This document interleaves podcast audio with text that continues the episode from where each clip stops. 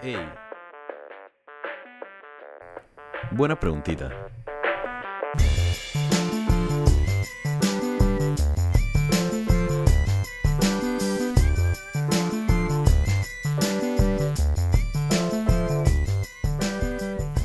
Buenas, buenas, buenas. ¿Cómo están chicos? Les saluda Daniel Toby Robles de Buena Pregunta y estoy muy feliz de que nos estén sintonizando el día de hoy. Hoy les traigo una turbo buena preguntita. Es un tema que a mí en lo personal me parece sumamente interesante. Eh, me enteré de este tema hace unos años atrás, ya que uno de mis amigos más cercanos me lo contó. Eh, aprovecho para mandarle un saludo a Fernando. Y pues es un tema que espero que a ustedes les vaya a gustar muchísimo. Eh, hoy vamos a estar hablando del verano que nunca fue, también conocido como el año de la pobreza y mejor aún conocido como 1816, el año que no tuvo verano. Probablemente se pregunten qué es esto y la verdad es que entiendo, entiendo de dónde viene esa incógnita porque cuando me, lo, cuando me echaron el cuento de esta vaina yo tampoco tenía idea qué era, de hecho nunca había escuchado al respecto. Sin embargo, es un año que tuvo muchísimo impacto a nivel cultural y más que nada a nivel climático. Ahora, nos vamos a transportar al año 1816. La razón por la cual no hubo verano este año es porque había unas anomalías en el clima global que causaron una disminución en la temperatura. Hacía mucho más frío de lo que usualmente hace. ¿Esto en qué resultó? Resultó en una grave escasez de alimentos en el hemisferio norte, la agricultura se vio afectada a nivel mundial, más específicamente en Europa, sin embargo. Eh, no había sol en, muchas partes de Europa tampoco. Vamos a entrar a detalle más de eso un poquito más adelante. Pero lo que les quiero contar ahorita mismo viene siendo por qué ocurrió esto. O sea, por qué, bajó tanto la temperatura a nivel, a nivel global. Eh, la principal evidencia sugiere que fue una combinación de dos cosas. La primera de ellas viene siendo que ese fue un año donde genuinamente no hacía tanto calor. Hubo una caída en la actividad solar. Ya eso de por sí te enfría la temperatura a nivel mundial. Pero ahora no solamente ocurre esto, sino que también hubo un invierno volcánico, provocado por una serie de importantes erupciones como la del volcán Mayon o Mayón en Filipinas en 1814, dos años antes, y también por la erupción del monte Tambora en abril de 1815, en lo que hoy se conoce como Indonesia, en esos momentos eran las Indias Orientales. Esta última fue la erupción más grande conocida en los últimos 1300 años hasta ese momento.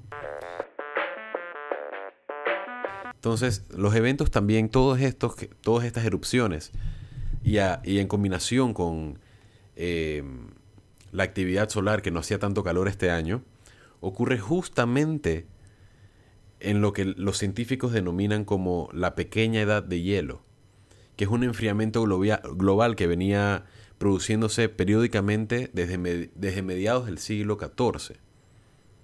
Entonces, las consecuencias en todo el planeta fueron desastrosas, ¿no? Ya sabemos por qué ocurrió y por qué bajó tanto las temperaturas, pero bajaron tantos grados que las cosechas a nivel mundial se dañaron por completo. Eh, la avena, por ejemplo, se estaba vendiendo ocho veces más cara de lo que realmente se estaba vendiendo. La libra de avena estaba en 96 centavos. Y esto es en 1816. Muchas familias no podían comer. La lluvia también se triplicó en algunas zonas del mundo y nevó demasiado en lugares cercanos al Ecuador, que es algo que no ocurre frecuentemente. En Guatemala, en Honduras, en México estaba nevando ese año. En Massachusetts, en mayo de, 2000, de 2016, iba a decir, en mayo de 1816, eh, hubo tanta nieve que durante todo el año, pero en específico durante este mes, que es un mes importante en cosecha, que no, se, no hubo cosecha anual del todo, y no solamente eso, sino que un mes después, en junio, el 2 de junio para ser honestos, hubo como una serie de muchas tormentas de nieve, pero el 2 de junio en específico hubo una tormenta de nieve que fue tan grande que mató alrededor de dos mil y pico de personas.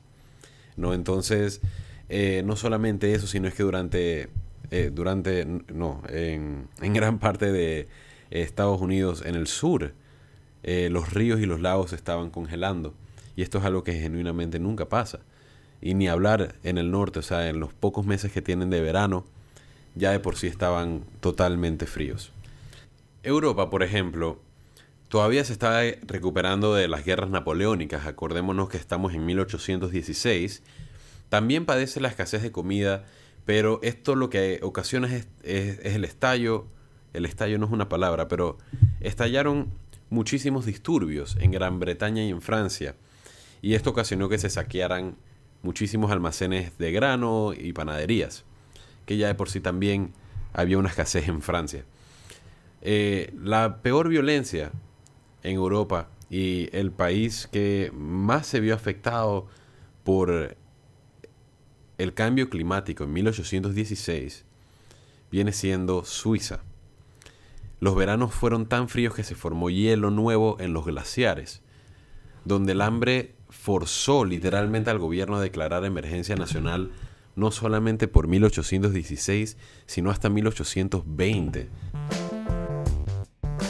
Y sí, o sea, el impacto climático fue horrible, pero el impacto cultural también eh, fue importante.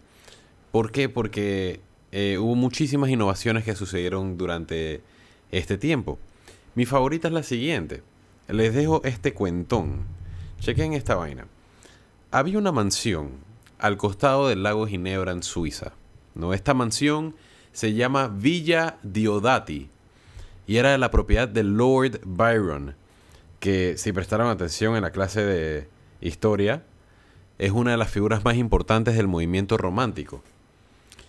Lord Byron era reconocido por llevar una vida bien promiscua y ya para este tiempo, en 1816, era un político y un poeta muy reconocido y aparte de esto llevaba el título de Lord, por lo cual gozaba de mucho dinero.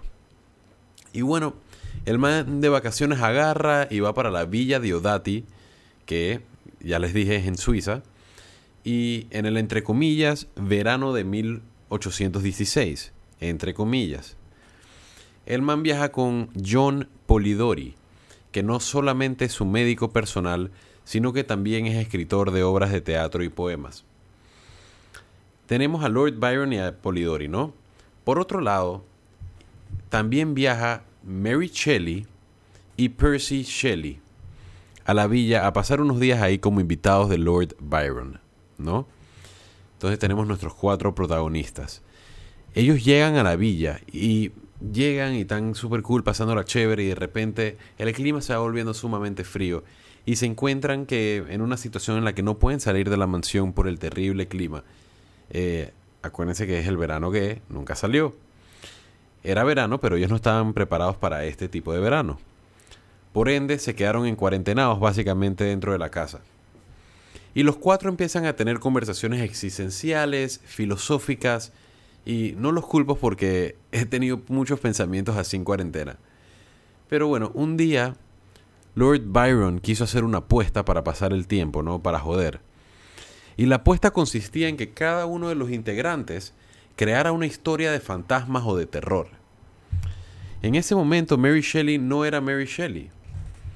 Sin embargo, empieza con la creación de una historia de terror que nada más y nada menos viene siendo la de Frankenstein.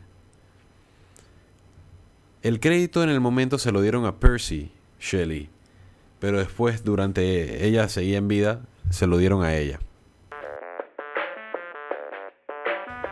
Ahora se preguntarán, ¿qué escribió Polidori y Lord Byron? ¿No? Eran dos cuentos, uno por cada familia.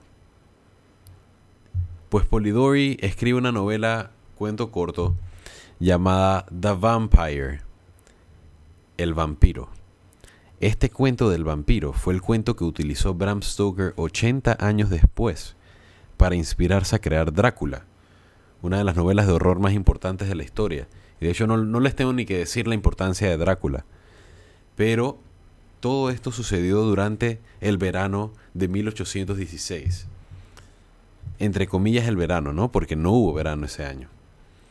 En Lago Ginebra, en Suiza. Eso me parece que es un cuento increíble. Eh, no sé, dos de los mejores cuentos de la historia. Frankenstein y Drácula básicamente fueron hechos en el mismo lugar, en el mismo tiempo, por esta situación. no solamente hubo este impacto a nivel cultural, sino también otras cosas como por ejemplo los altos niveles de ceniza en la atmósfera produjeron eh, atardeceres mixtos, no todos eran lindos, pero por el alto nivel de, ceniza en, la atmósfera, los atardeceres usualmente tenían una tonalidad más oscura, eh, un rojo más potente. Eh, voy a poner una foto en la historia de Instagram para que, para que la vean. Pero esto inspiró muchísimo en las pinturas de Joseph William Turner. Joseph William Turner era uno de los mejores paisajistas y hasta el día de hoy se considera uno de los mejores paisajistas de la historia. Gran parte de sus paisajes fueron pintados durante este plazo de tiempo, de 1816 a 1820-21, donde todavía había cenizas eh, en el cielo, en los atardeceres. Y se dice que se inspiró en muchas de las tonalidades gracias a esto. Finalmente, para cerrar, Karl Dreis, reconocido inventor alemán. A esta persona se le acredita, al señor Dreis, se le acredita el haber inventado el velocípedo, que es el antecesor de la bicicleta. Dentro de sus notas, de sus apuntes, se encontró que fue inspirado a crear una nueva forma de transporte sin animales, por la escasez de caballo que hubo en esos años. Los caballos estaban muriendo justamente por lo que les dije anteriormente, por la falta de avena. No había alimento para que vivieran y este man dijo, Chuchi, brother, vamos a buscar una manera de hacer un tipo de transporte sin la necesidad de animales. Y de aquí salió eh, el antecesor de la bicicleta, el velocípedo.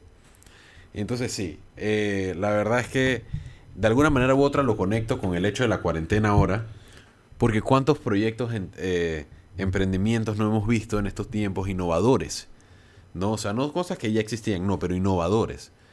Eh, han, han, aparecido muchísimas cosas y no sé, es como la innovación humana, ¿no? Es, darnos cuenta que en estas situaciones donde parece que todo está perdido, donde no hay nada que hacer y que no hay nada que, que, podamos inventar o, o, con lo que podamos hacer para pasar el tiempo, pueden surgir ideas increíbles como estas, como la de Mary Shelley, eh, como, como la de Polidori, como esta del velocípedo.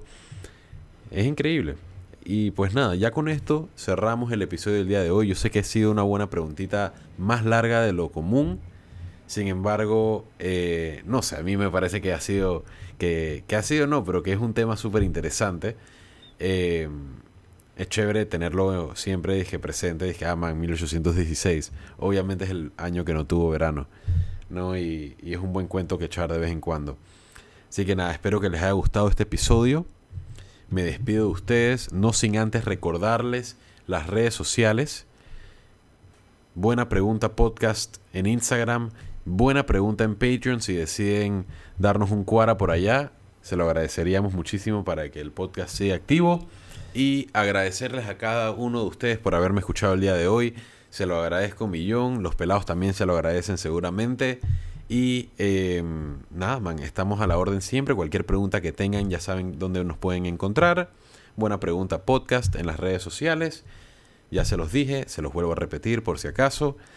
Eh, bueno, chao, chao.